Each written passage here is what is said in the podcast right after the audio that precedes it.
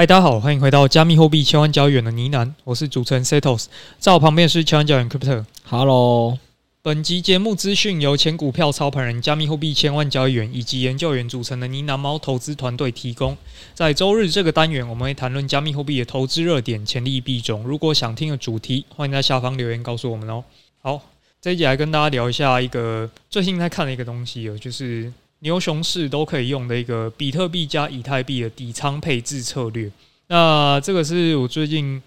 刚好也在想说，诶，市场往上涨了，那我这些配置的底仓到底还要不要继续再做？因为涨上来，然后诶，换到最近这几周刚好盘势又好像慢慢在修正了，所以大家就处于一种诶要买不买的感觉。所以我在想，有没有一个比较稳健的投资策略？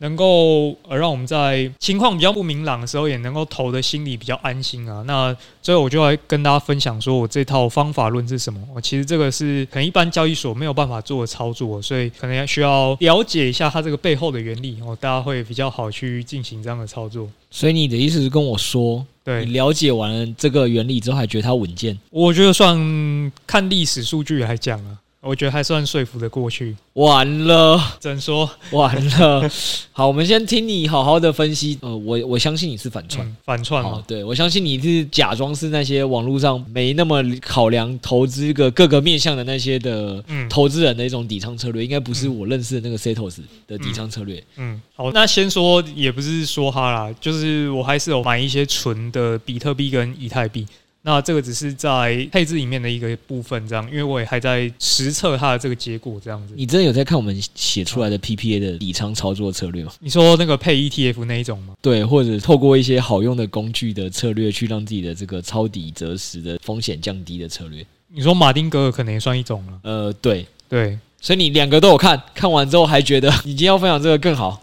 就是多种策略都可以互相搭配一下吗？对，然后看一下它到底效果怎么样。我们就让 Setos 继续讲下去，大家就会懂我的惊讶。好，那这个东西其实是我们之前有跟大家提过 GNX 这个去中心化交易所嘛。那其实 GNX 除了它自家平台币 GNX，它还有另外一种代币叫做 GLP。然后 GLP 是之前比较没有跟大家提到，所以主要这个策略就会大量的运用到 GLP 这个币。那简单说一下 GLP 这个币到底在干嘛？GLP 我们就简单的用这个比较形象化的方式来让大家理解哈，它就是一个有股利的大盘 ETF 加上韭菜收割机。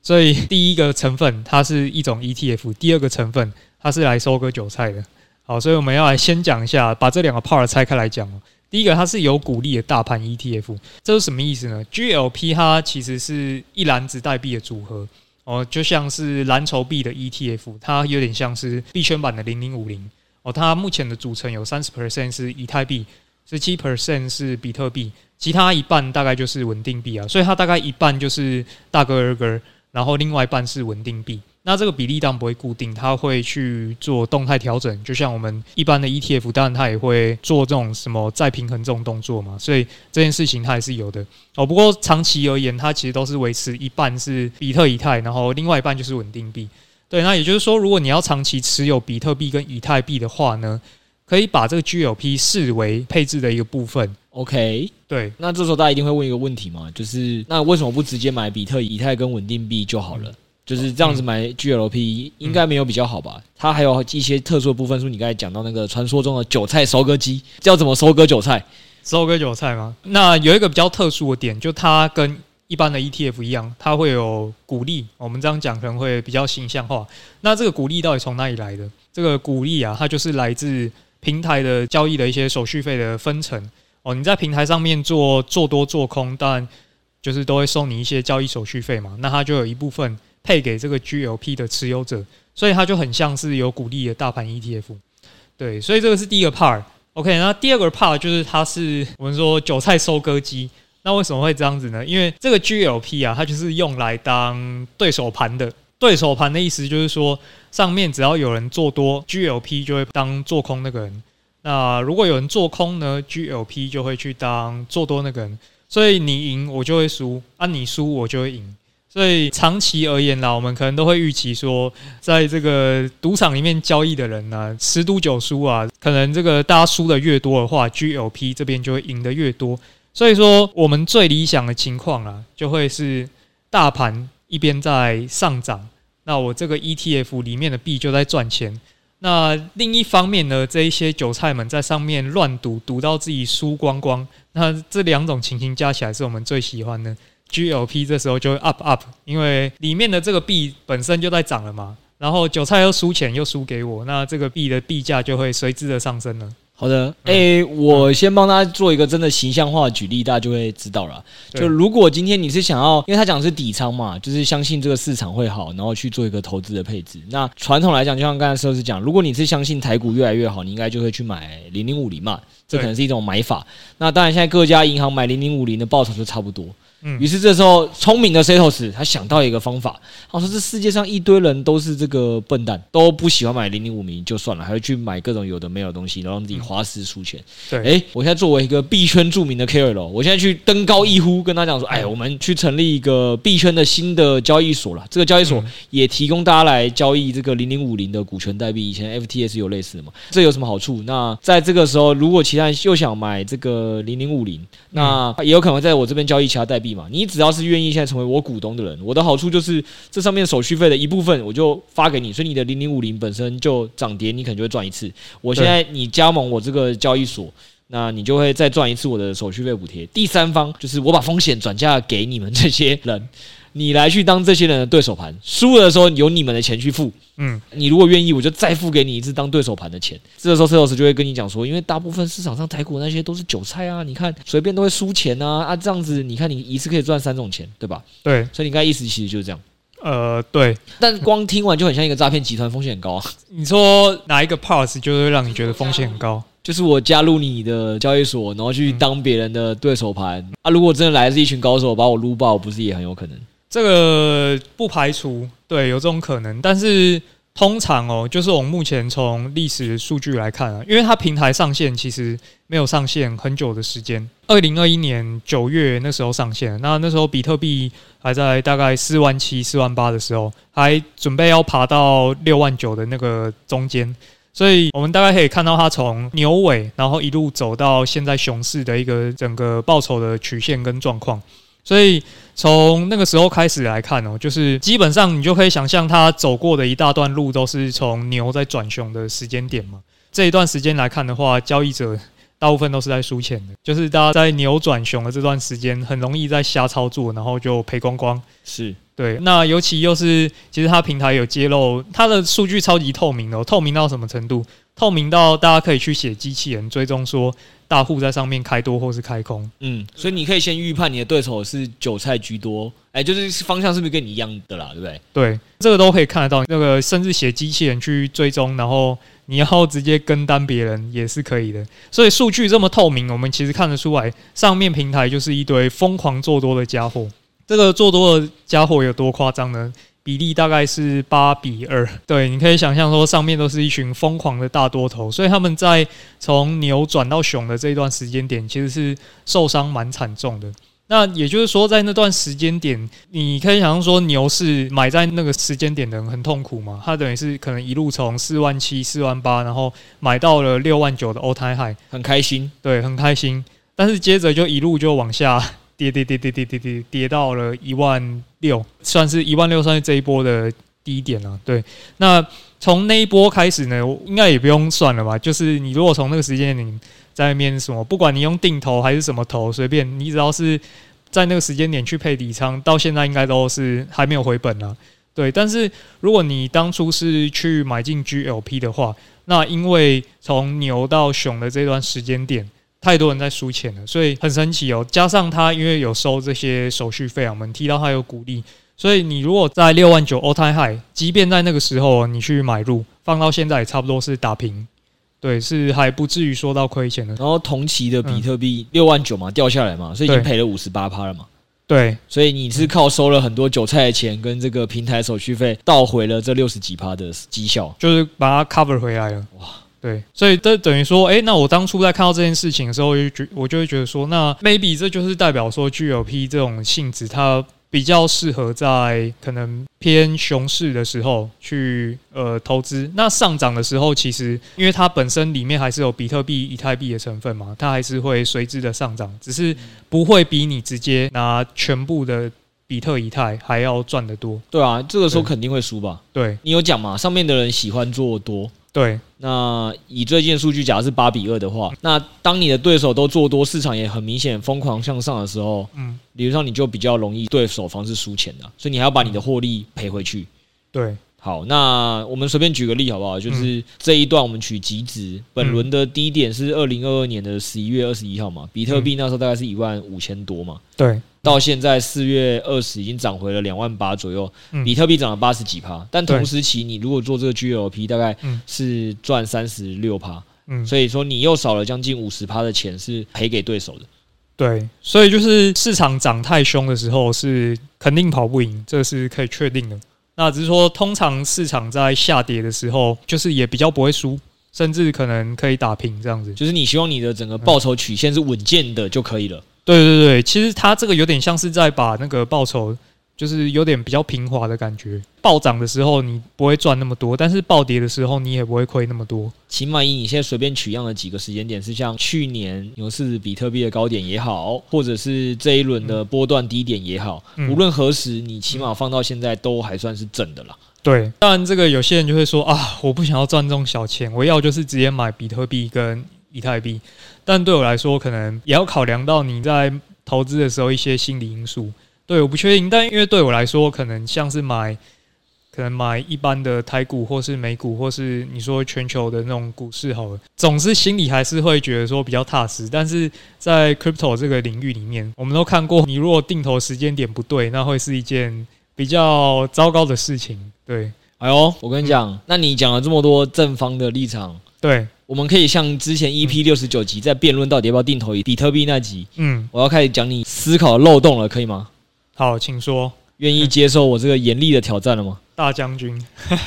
没有那么严重啦。到时候 GNS 的那个持币的群友跟 GLP 的群友来喷我怎么办？好，请说，哪里有疏漏？没有疏漏，我只是觉得确实，如果你援引过去，因为你说它上线是二零二一年九月嘛，对。那到现在大概是一年半嘛，对。然后当然这一段时间你会觉得哦，相对于自主 ETF 也好啊，直接 buy hold 比特币也好啊，这都是一个相对曲线更平滑、你能接受的一部分嘛。对，你愿意嘛，把它当做一个底仓配置的一个策略。对。但是我们应该都知道，投资最怕犯的这个东西就是这个东西叫刻舟求剑。什么意思？就是你拿过去的历史数据，觉得诶，这过去历史数据不错哦，嗯，所以就觉得说可以拿来代表未来，这件事情是很难讲的。嗯，你也只看了一年半的时间点，我随便举了，你总不会拿什么二零一七年那时候以太币涨到上一轮四千八的涨势跟我说，哎，你看投资以太币赞赞，一定比台股好，比美股好，嗯，对，然后就觉得说，股拿这个论点当做大家说一定要来投资以太币，那相同啊，房地产也是，就这种例子很多了，就是股市过去涨赢房地产或没涨赢房地产，不代表未来可以嘛，所以我会觉得有个问题是，当别人的对手盘这件事情。本身就不是一个可以看过去的历史数据来决定未来的一件事情，因为你要想哦，未来大盘到底怎么走，韭菜的群众心里怎么想，会不会跟你当对手盘的韭菜换了一群人，你可能都不是那么确定，这可能都是随机的，对吧？对，这个是有可能的。对，你今天原本光做底仓策略，buy and hold 比特币呢，你只需要思考或者有一个随机变数是思考未来的大盘是不是如你想的差不多。对，你的变数只有一个随机的东西，你现在硬要帮自己为了多赚一点收益去 cover 它，让它曲线更平滑，嗯、结果你可能需要去对抗更多你不知道从哪里冒出来的韭菜，嗯，跟酸敏没有啦，没有酸敏又不会影响这个绩效，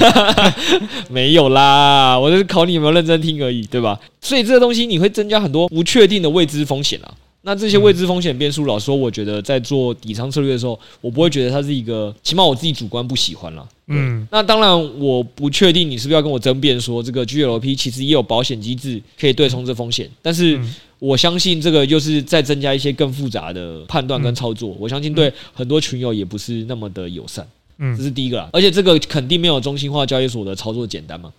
我说这整个的这操作，那如果你要打底仓，我觉得基本上就可以延伸出两个很常见的问题，就跟股票到底怎么抄底是一样。大家通常会喜欢讲两个嘛，一个是我们抄底的东西的择时怎么择，你刚才有讲，就是说为什么你会觉得 Crypto 你相对会觉得要让资产平滑化，原因就是因为不好择时。就是我希望它增加我一些容错度，这样完全可以认同。嗯，所以一个你当然是希望择时，嗯、另外一个是标的怎么挑嘛，对这也很重要嘛。因为举例来讲，你先用 GLP 可能挑到就是主要是 BTC 跟 ETH 了，对，还有稳定币去让自己变平滑。对，但你很有可能也会因为这样而错失了加密货币里的标股标币了，标币哦。嗯，那所以我一开始就问你了，你到底有没有去看我们的 PPA？有啊，哦，有吗？那你为什么我这个标币的选择不去选我们回测过的自主十大 ETF 呢？呃，当然前提都有一个啦，就是自主回撤 ETF 也是拿历史的十大代币去组嘛，对，所以它也有可能是过去历史不代表未来嘛，这跟你看这个过去一年半数据来讲都是一个意思，但是起码它那个样本数更长，它回测了更多年，我觉得这是第一个。那第二点是因为它压的币种就更多了嘛，它压了十大代币嘛，对，而且这十大代币还有可能换嘛，就跟零零五零比较像嘛，就是比较有分散风险，不会因为单一个股或个币的因素导致这个。标的的占比影响这么重，嗯，对，而且在他过去的研究经验里，我们看出来，就我们报告里有写的结论嘛，跟大家讲的，因为过去啊，每次十大标币有趣的点就在这，你通常会买到一个很猛的标币，举例来讲，他前一轮买到的是飙涨上来的以太币，嗯，然后还有可能是买到飙涨上来的 BNB，对，所以可以直接把其他更多十大代币里的一些垃圾。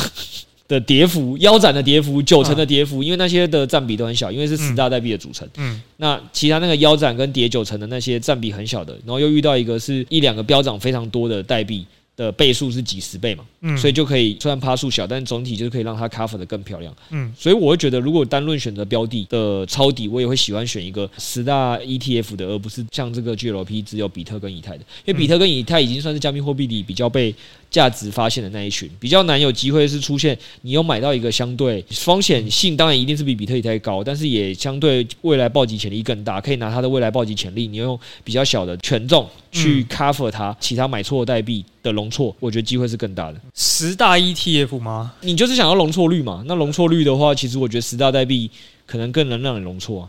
十大代币更能让人容错，但我觉得可能也不一定吧。就是我可能会觉得说，如果你你是希望捞到一些标币的话，就我觉得十大 ETF 这个操作其实要有点，你非常要有纪律，然后你要定时的去做这件事情，然后你又要记录你的这些资产净值，你可能又要涉及到一些再平衡的等等等等的一些操作。哎呦，他当初没有再平衡，之后会做嘛？一直说哎、欸、会做。完了，肯定没有看报告，还是你偷看了他再平衡的报告，只是还没跟我们讲，还没，还没，还没。哦，好的，好的，好的。但就是对我来说，可能我会比较喜欢比较能够自动化去帮我执行的这种策略。哦、对，那像这种十大 ETF 这种策略，我就会觉得我可能会受到自己人性的挑战。那 maybe 我哪天心一软没有照着做，那就破坏掉这个策略了。所以我是更倾向于，我只要决定好之后，我就是买进去放着这样，让 App 定期定额扣款的那种感觉了。对啊，就像人家为什么有些人说，哎、欸，我相信定期定额很好，但是我需要一个 App 辅助我，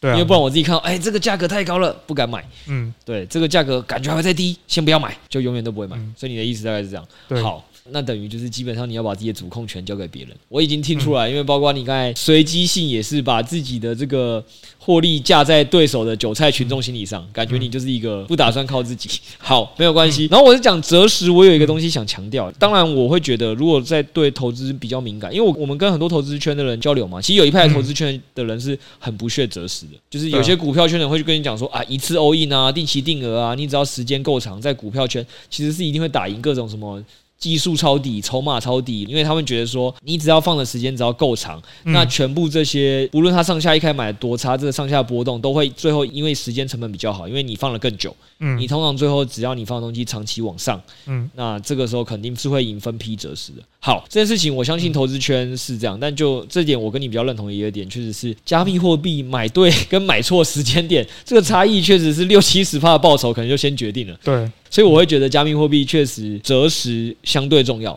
跟这跟股票圈确实不一样。但是加密货币我们也知道，买对时间点难度也确实也很大。嗯，对，所以我会认同说，择时的部分，我们可以找一些方法让自己择时在相对低一点就好，但一定要择时，因为不择时问题很大。但我觉得加密货币有一个好处是，因为股票圈或房地产圈它是一个一次性要等一个周期过完要很久，但是加密货币圈其实熊牛很快照过去了，都是可能一年两年就会转换一次风格。嗯，对，就是一个小周期小周期嘛。对，那你可能四年完成一次大周期，所以在这里择时等待时间成本也没有那么高。对，嗯、所以在这个前提底下，我还是会认真觉得说，在圈内是一定需要透过工具也好，然后透过你自己的主观的去收集很多资讯，确认到底是相对的高点在低点在哪里，而不是交给对方那群韭菜决定。我应该要自己研究出了相对低就好，因为不可能绝对低，相对低之后，我在这个相对低的情况下，还是增加自己容错率，怕自己还是判断错，我就会一部分 all in 直接打底仓，因为这已经是我判断相对低点了。嗯，对，所以我会直接 all in 打底仓。嗯。然后，然后也可以克服你刚才讲的问题，就是我不会再去打第二次、第三次，因为我已经这一次就打进去了。嗯，好，就这样这一个。那另外一部分就是一样，怕自己确实这一次 all in 打的概念是是错的，判断错了，所以我另外一部分我觉得我的择时会用合约马丁格来降低风险超低，因为这样子好处是合约马丁格，如果有看 PPA 应该也知道，它是在一个台积电四百的时候跟台积电两百的时候去买，到底哪个风险低，肯定是台积电两百的时候低，所以合约马丁格的精神就是在风险越低的时候超越多嘛，所以我觉得它也比较有机会可以降低我的抄底判断错的错误的风险。好处是这个，它当然相对面临坏处就是，如果你真的完全判断错，再开买丁格，你可能会完全踏空，你连接都没接到。嗯，对，所以我才说一部分我会先打一部分 all in 的底仓。嗯，对，但我是说加总了我这些以上，我会觉得起码就是我资金是我在自己研究过后的，我也比较拿得住，而不是期待韭菜最近一直输钱让我赚钱。我会觉得这是一个我相对个人会觉得比较危险的底仓策略啦，所以我会觉得 G 楼 P 我没有那么的放心。但就是我会觉得去投这个东西，也不是说主控权交给韭菜或者是交给谁这样子，因为它还是交由市场去决定嘛，就是一个大家集体。所交易出来的损益结果，那就我还是主观会认为说，平均而言十赌九输。对啊，十赌九输。然后再你说择时这件事情的话，我记得之前有看过一个东西啊，那就是可能也分享一下，就是应该蛮多人会有这种经验，就是你越常看价格的时候，你越容易会输钱。那原因就是像股票有人去做过那个，他们去捞一些资料出来做统计。那统计结果就会发现说，诶，股票，比如说大盘指数好了啦，大盘指数今天、明天到底会涨或是会跌，这个几率是多少？诶，统计出来会发现说，明天会涨或会跌几率几乎是一半一半的。那但是我们如果把周期再拉长一点呢，拉到十年之后，股票到底是会涨还是会跌？诶，这种时候通常时间周期拉长，会涨的几率就会变高。但是你人人性就是会想要一直去看价格嘛。那再加上损失趋避的关系，你看到亏损的时候，就是你就更容易在那边手就乱动，就在那边乱操作，就让你会赔更多钱。嗯，所以对我来讲啦，就是我可能会尽量去限制自己说，诶，对账就是像股票不是可能都会可能记一些对账单或是什么等等等的。对，那就是对我来讲，我是不希望每天去看净值之类的这件事情，然后变成我希望是 maybe 每三个月或每半年再去看一次净值，对心理跟你的账户的。都是一个比较良好的事情。OK 啦，反正我听懂了，就是以你的背景，还有你看过书，嗯，告诉过你的知识，就是说你越常去自己主观的想要择时啊、挑标的啊，嗯，看起来短期越聪明的路，然后如果你还每天很激进的操作，其实越容易输钱。对啊，所以最好的方式就是你自己减少这部分，所以你交给这种是系统已经设定好了，对，设定好了，你就会一你自己减少自己输的几率，然后因为你也参考你的自己的经验，还有输的告诉你的答案，对，那你的对手是一群一直在积极操作、一直在看价格的人，对，那他们应该要输钱，对，他们会把钱输给你，对，所以你利用了这个逻辑的判断，对。哇，如果是有这么一层逻辑思考的话，嗯、那我确实会觉得好，它确实也是一种主观的聪明的判断了。就是说，起码是你自己有想过，说为什么要这样去操作。嗯，对。那当然，可能像以我过去的背景，就是比较不会没纪律的去去操作嘛，然后以及也确定我自己主观研究的胜率会高于我直接去定期定额。嗯，对，不论是币、股票或房地产，所以我就觉得哦。可能依据我的背景就觉得不行。与其要把主控权交给对手，还不如我自己想办法打赢对手。嗯，对，所以好，可能是两个思路确实是那么的。我我相信啦，我相信这个世界上一定有练武奇才。呃，我不是练武奇才，没有，我的逻辑跟你一样。嗯，明天是随机的。嗯，但是有些长期的判断，你拉长到某个周期以上，你赢的几率就拉高了。我只是用时间等待那个几率发生。然后我说加密货币好，原因是加密货币的周期就比股票或房地产短。嗯，对。但其实我不论做加密货币、做股票或做房地产，我觉得我都是。提早比别人先预判，我觉得这东西未来会有一个后面的涨的理由，然后我依据这个涨的理由提前花时间去等。我最近因为也是看房地产，人家看到一个逻辑，我觉得我也蛮认同的。该不会是买了什么课程了吧？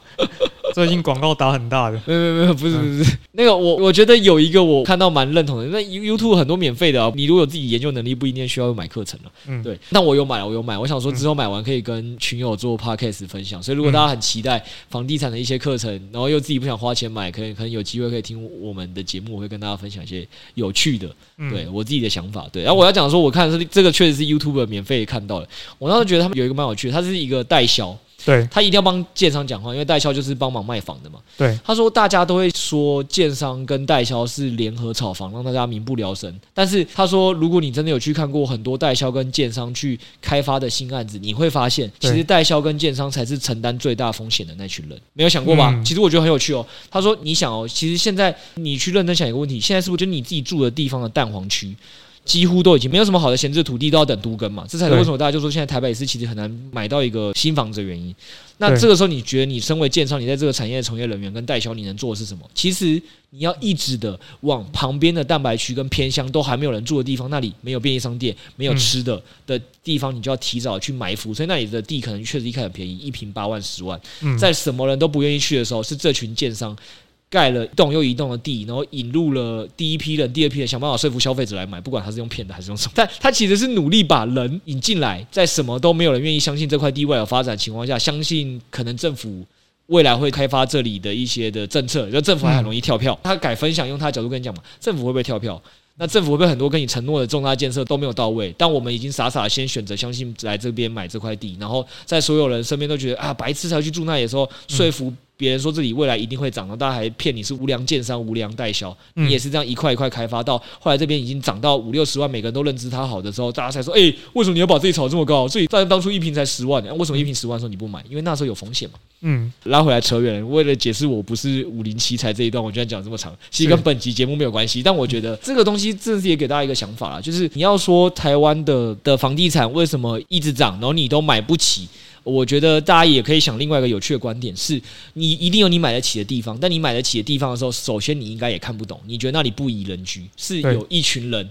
真的把那里盖到宜人居了之后，当然就涨上去了。然后这个时候你又发现，你可能是最后一个嘛。我就举例来讲，板桥也有一平三十几万的年代，嗯，那也有现在可能一平要九十几万的年代，嗯，那你不是买在三十几万那一群啊？搞不好三十几万那一群已经很宜居了，嗯，对啊，是你没买嘛，嗯，对，所以这是一个有趣的分享啊，我觉得。对啊，为什么这会跟是不是练武奇才有关呢？哦，所以我的意思说，我做法跟这个是一样嘛，可能没有像建仓这么长远。但我觉得我不论投房地产、投股票、投加密货币，就我也不是买在什么比特币什么十块、二十块那种人，我也是买在比特币一万多的时候开始买，以太币一百、两百的时候开始买。所以现在大家看起来说我很赚，但是在我觉得他会赚的时候，我跟身边任何一个朋友讲，身边的朋友都是觉得你是白痴，是不是？就是都会有这么一个时间啦。所以我说，主观研究会一直遇到困难点是这个，你要在别人都不相信的时候，一直说服自己判。断是对的，然后市场可能要花两到三年才涨，或甚至三到五年才涨那些价格，你要坚信不疑嘛。嗯，对啊，所以这不是练武奇才，这是一个抗压性很强的一个可怜的年轻人。很难啊，我觉得正常人就是没有办法，因为同财效应还是会，